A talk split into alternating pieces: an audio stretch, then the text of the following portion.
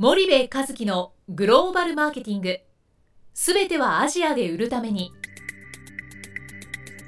ポッドキャスト森部和樹のグローバルマーケティング。すべてはアジアで売るためには過去10年間で1000社以上の海外展開の支援を行った森部和樹がグローバルマーケティングを分かりやすく解説します。グローバルマーケティングとは世界のニーズに応えて利益を上げること。アジアで売るためにはものづくりプラスグローバルマーケティングを武器とした戦略を持たなければなりません。日本には素晴らしい企業が多く存在します。その企業とともにアジア市場を目指したい。再びジャパンアズナンバーワンと呼ばれる時代を作りたい。森部和樹はそんな思いを持ちながらこの番組を皆様にお届けいたします。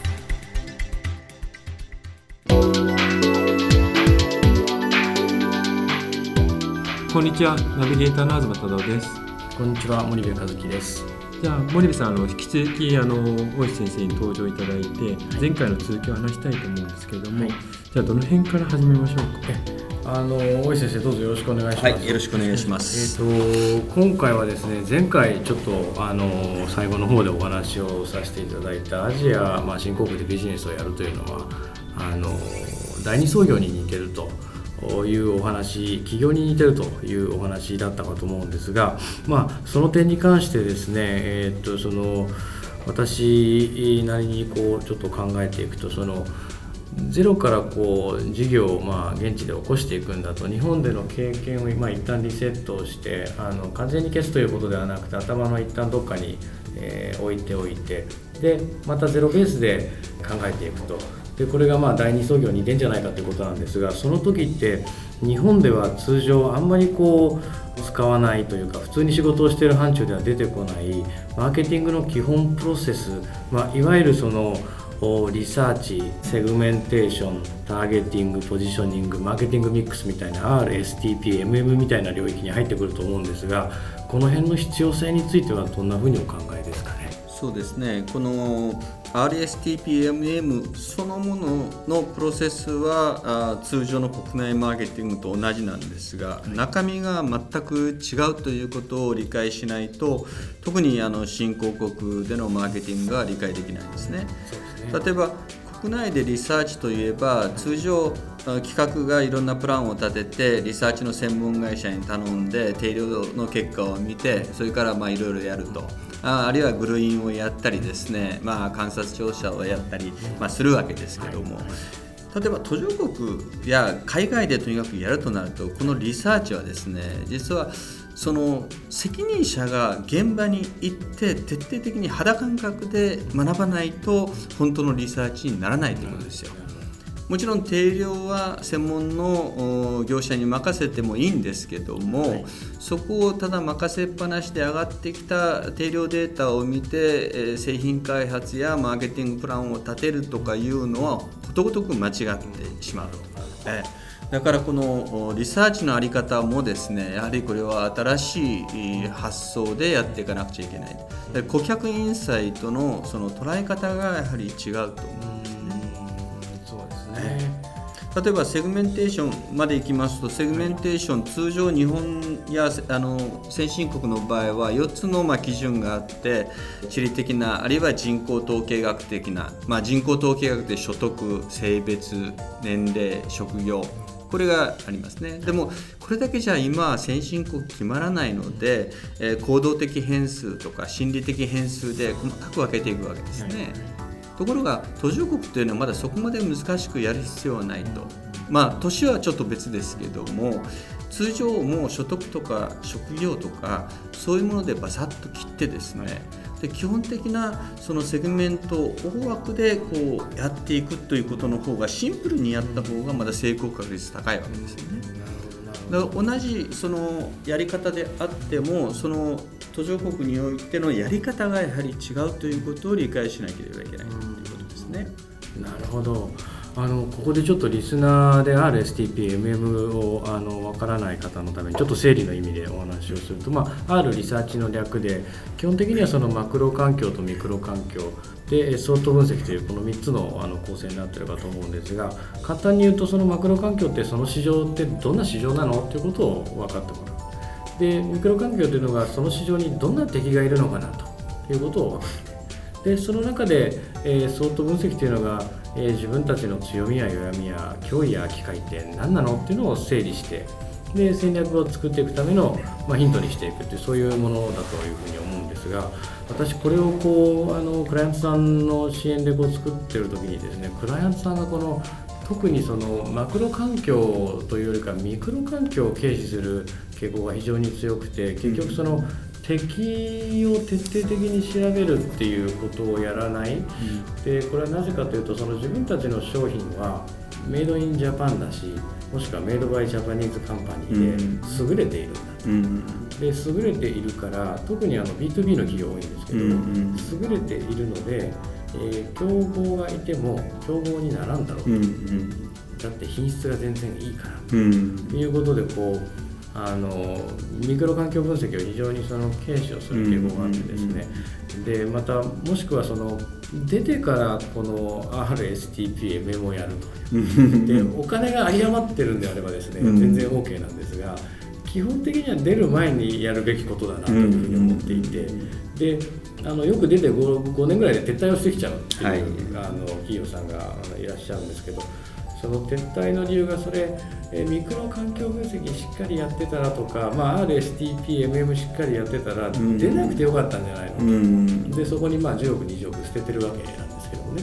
あのそんな風にすごく感じて本当になんで出る前にしっかりやらないんだろうというふうに思うんですけどその辺りいかがでしょう？そうですね。あの前回はスピードが重要だと言ったんですが、出る前はやはり慎重に今おっしゃったように検討する必要がある。これは定量的にももう研究が進んでるんですが、日本の企業はそのフィーズビリティスタディですね事業化調査が非常に甘い、そしてしかもこう楽観的にやりすぎると。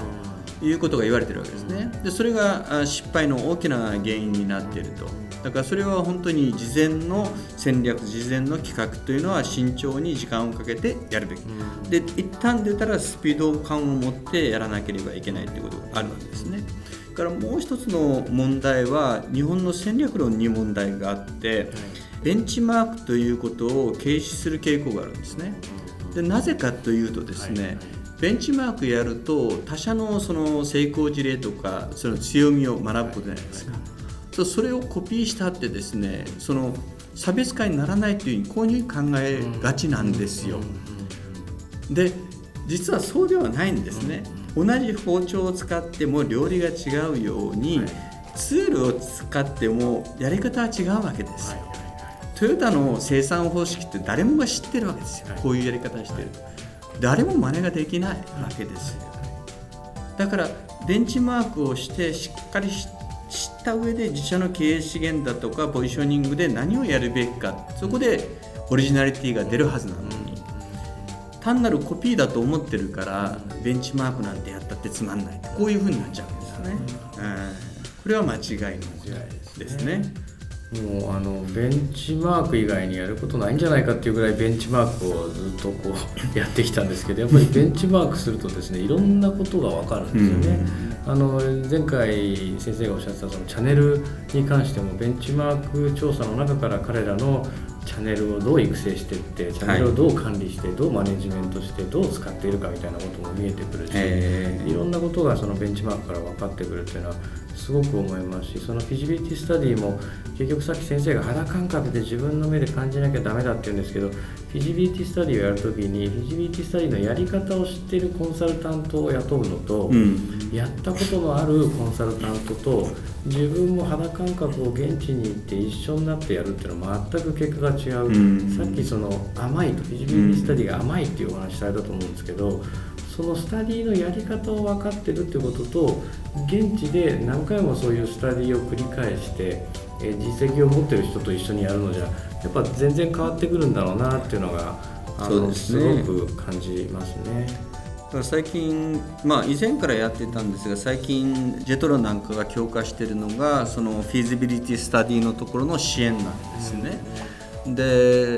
ーまあ、JICA は BOP ビジネスでやってるんですがその事業のそのスタートタッピングに彼らは支援をしようと。それだから法律の専門家を紹介しますよとかですね現地のそういう不動産業者なりを紹介しますよとかいう形でフィーズビリティ英語スタディをしっかりやりましょうということをやってるわけですね。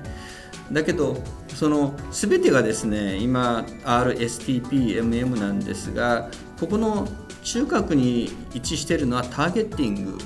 対象市場をどこにするかっていうのはすごく大切でそのためのリサーチでありそのためのセグメンテーションであるわけですね。でここにつながらないと意味がない。わけですね。これはやっぱりね需要をやってる会社自らが考えないと、えー、誰かがやってくれるわけじゃありませんからね。えー、だからその自立化支援みたいなことを私すごく重要だなと思っていてその支援をする我々のような会社もですね、そのお客さんがあくまで、えー、主体主で、うん、お客さんが自立をしていくと、はい、その支援をするのが我々のようなあの人間の役目かななんていうふうには思っていて、うん、全くその丸投げでこうやらせてもらう、はい、これはある意味お客さんをコントロール完全にできるので、うん、コンサルタントとしてはこれ以上の幸せはないと。お客さん何も知りませんから、はい、えー、私のいないですと。ただそれではやっぱりいい結果っていうのは生まれなくて、うん、あくまでお客さんが主役であってそのお客さんが事実化する支援をする、えー、支援者にならないといけないなっていうのはね日々あのすごく実感おっしゃる通りだと思いますね。なるほど。あとその以前先生が言ってた STP で面白いあのお話をされてたと思うんですがあのお話もしあれだったらああのー例えばターゲッティングをやる場合にですね、はい、まあいろいろ話すと長くなるんですがマーケティングの意思決定に影響を及ぼすのは何かっていうと僕はまあ3つに分けてて、まあ、企業要因、まあ、特に経営者の視点ですね、はい、あのそれと製品産業要因食品業界なのかコンピューター業界なのかそして、えー、あとは現地の環境要因ですね、えー、それは政治経済、え技術文化競争いろんなものを含んでいるわけです。で僕はその企業要因経営者要因が一番大きいと思ってるんですね、まあ、それによってターゲッティングは変わると。まあ、例えば中国の例で言うと日本のビール会社や欧米のビール会社は全部そのプレミアムビールのいわゆる上位層を狙ったものをやったと。ところがサントリーだけが上海で、えー、ミドルクラスを狙ったものを出していった、うん、なぜなのかということですよね。でなぜ、えー、サントリーは上海に目をつけたのか。しかもその時は上海はリーポビールというのが8割のシェアを持っていて誰も勝てないとみんな見てたわけですね。サントリーはそこにチャンスがあるというふうに言った。やっぱりそこは経営者の視点ですよね。だからターゲティングっていうのはもちろんまあ、マーケティングはアートとサイエンスですからそのリサーチなんかのサイエンス部分をわってやっていくんですが最後はその経営者がどのようにマーケットを見るか、うん、でその上がってきたデータセグメントされた中からどれを選ぶのかっていうことですよね。ここがすごく重要なポイントになってくるこれがまあ一つの例ですね。なるほどなるほどだもう一つの例で言うと例えばインドという非常に巨大な市場の中ではいくつかのパターンがあるということが分かってきたわけですよね。はいはい、でそうした場合に日本の企業は、まあ、多くはインドに限らず途上国そうなんですが TOP トップ・オブ・ザ・ピラミッド富裕層を対象に、はい、それは日本の製品を延長して持っていっても売れるからです。でそれをまあ徐々にミドル層に持っていこうとしてまあ苦労しているのが今の現段階ですね。ところが最初からミドル層を狙っていく企業もあれば、えー、先ほどの BOP ビジネス、えー、前回お話しましたけどもそういうものの一番もっと低層から入っていくといういろんなパターンがあるわけですよ。でやっぱりどこのターゲットを狙うかっていうことによってその会社の戦略あるいはマーケティング製品も含めて全てが変わってくるわけですね、はいはい、全てが変わってくる。だからターゲッティング対象市場設定これがきちんとできてそこに向かって全てのマーケティング要素経営要素がそこに集中できるかどうかということで大きな成果の違いが現れてくる。と思っているわけです。そうするとそのまさに日本企業はものづくりに関してはもう完璧にできていると、はい。問題がないんだと、まあ完璧とはど言えるかどうか分かりませんけどね、まあ、あのある程度できている。ある程度むしろ他の企業のお他の国の企業に比べたらそこは優位性があのありますと、でその中でまあ物をね現地適合化させるとかいろんなあのことはあるにせよ。このものづくりっていうもの以外にマーケティングをやっぱりしっかり融合させてアジア新興国に、えー挑戦していくっていうそういうことが必要だというふうなあの。そうですね。例えば韓国のサムスンは今はいろんな意味の技術力も上がってきました。これはまあサムスンの人やライバルの日系電機メーカーに聞いても彼らの技術力は今すごいということも言います。でもちょっと前まではやっぱりもう日本企業はサムスンはこんだけ急成長してるけど技術的にはまだまだだとこう言ってたわけです。まあサムスンの人は今でもそう言ってる人もいますからね。でそうだと思うんです。でもなぜ急成長できたかというと彼らはあ技術ではまだ日本に負けるということは自覚してたわけです。93年のイ・ゴンヒが言った新経営の時から彼らはまだまだだということはずっと言い続けてるわけですね。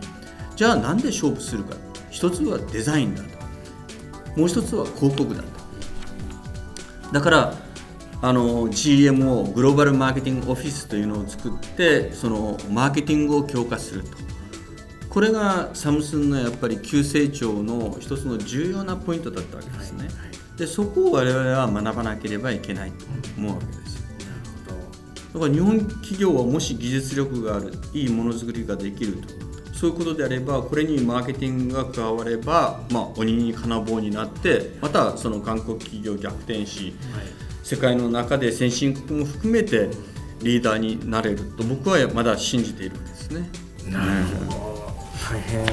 の素晴らしいお話でちょうどこのものづくりプラスマーケティングの融合というのは先生の、えー、と最近の2013年5月ですかね。世界経済評論の脱デフレ成長戦略における企業の役割ということでこれはもうはい、5月、6月合併号で、これは2ヶ月に1回出るものですから、はい。そこの中でもう出てます。あなるほど、じゃあぜひ、えーリスナーの皆様も一度読んでいただければと思いますはい。じゃあ先生あのー今回全4回にわたりポッドキャストに出演していただいて本当にありがとうございました。いや、どうもどうあも。の今後もですねまた定期的にあの明治大学の大石教授をお招きしてグローバルマーケティングをお皆さんと一緒に勉強していきたいと思っておりますので、えー引き続きよろしく、はい。えーお願いいたします。よろしくお願いします。じゃあ、えー以上でございます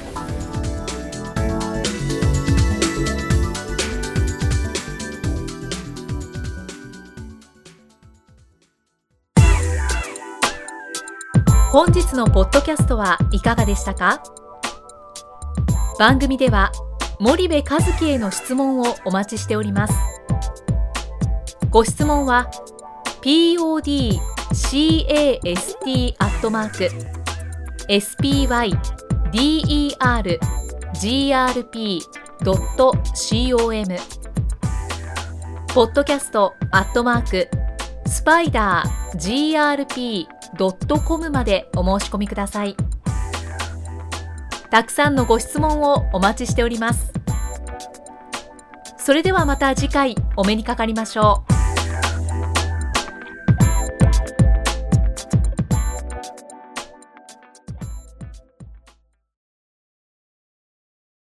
森部和樹のグローバルマーケティング。この番組はスパイダーグループの提供によりお送りしました。